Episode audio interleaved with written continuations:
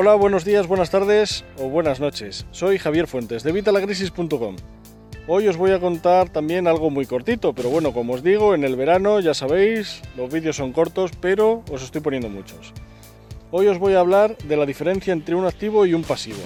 Esto es algo que los que leéis mi blog, vitalacrisis.com, ya conocéis de sobra, pero bueno, os lo voy a contar para todos porque hay muchos que me estáis empezando a seguir a través del canal de YouTube. Así que bueno, eh, vamos con ello. Si buscáis en la Wikipedia, por ejemplo, la diferencia entre un activo y un pasivo, os vais a marear con una definición enorme que al final no vais a conocer y además, como esto está orientado sobre todo a las empresas y a los bancos, no se asocia a lo que queremos expresar, que en este caso es para nuestra vida personal, para nuestras finanzas personales, nuestra economía familiar. Así que os voy a decir una definición bastante más sencilla. Un activo, para que nos entendamos, sería algo que pone dinero en mi bolsillo, a ser posible, sin dedicar tiempo. Y un pasivo sería algo que quita dinero de mi bolsillo.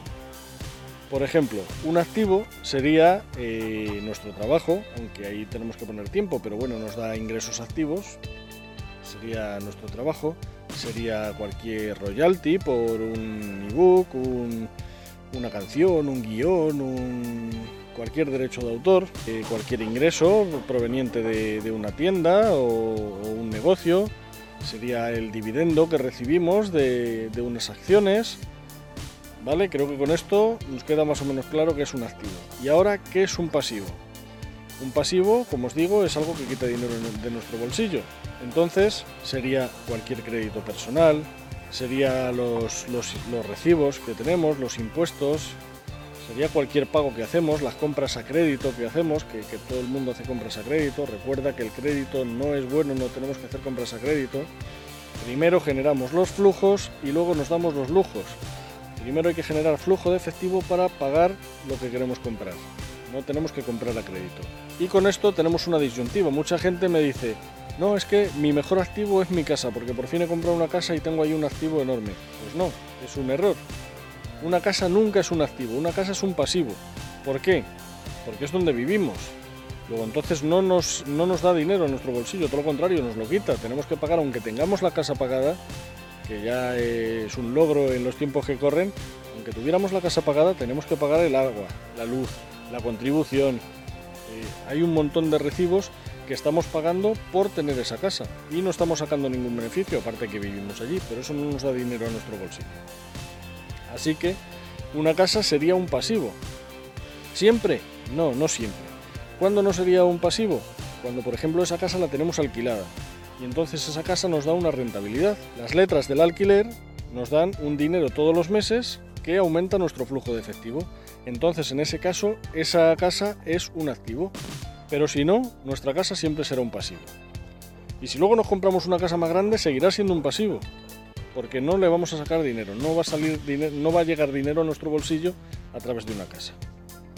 Así que recordad, ¿Qué hacen los ricos? Compran activos, acumulan activos, siempre activos, activos, activos y más activos. ¿Para qué? Para aumentar el flujo de efectivo. Si quieres saber qué es el flujo de efectivo disponible, que os estoy hablando mucho en este vídeo, pincha ahí. ¿Qué consiguen con esto? Aumentar su flujo de efectivo disponible de forma que pasan mejor mes a mes. Da igual, no es ser rico no es tener una cantidad enorme de dinero, sino que todos los meses tengamos nuestros gastos pagados y mucho más. Para esto, el flujo de efectivo, como os acabo de explicar. Entonces, los ricos que hacen acumulan activos y más activos y más activos y más activos que generen ingresos, ingresos activos e ingresos pasivos. Ya os hablaré de la diferencia entre ingresos activos e ingresos pasivos, pero en el blog tenéis la definición, o sea que podéis buscarlo y lo encontraréis. Pero lo que vamos hoy es los activos y los pasivos. Así que recordad, acumular activos y deshaceros de todos los pasivos que podéis, pagar los créditos que tengáis, no volváis a comprar a crédito. Nada más que necesitamos activos, ningún pasivo, nada de créditos de consumo, nada de vacaciones a crédito, nada de... Primero generamos los flujos y luego nos damos los lujos. Y con eso quiero que os quedéis en este vídeo. Como os había dicho, ha sido un vídeo corto, pero es que bueno, el tiempo está justo ahora en verano. Así que bueno, con eso nos quedamos. Primero generamos los flujos y luego nos damos los lujos. Necesitamos acumular activos. Si este vídeo te ha gustado o crees que, que, pueda gustarle a alguien, pues ya sabes, aquí abajo tienes los botones para compartirlo en las redes sociales. Eh, puedes mandarlo por email, puedes decirle a quien sea que lo vea. Por supuesto, dale a me gusta, eh, el, eh, me gusta, el pulgar arriba y suscríbete al canal para que puedas estar informado cada vez que os saco un vídeo de estos. Que si os estáis fijando, este verano os estoy sacando muchos. Luego cuando venga el invierno bueno, ya realmente a partir de este mes que entra ya os pondré alguno menos, pero bueno, intentaré seguiros poniendo todos los vídeos que ponemos. Así que nada, suscríbete al canal, dale a me gusta y nos vemos en el próximo vídeo. Un saludo.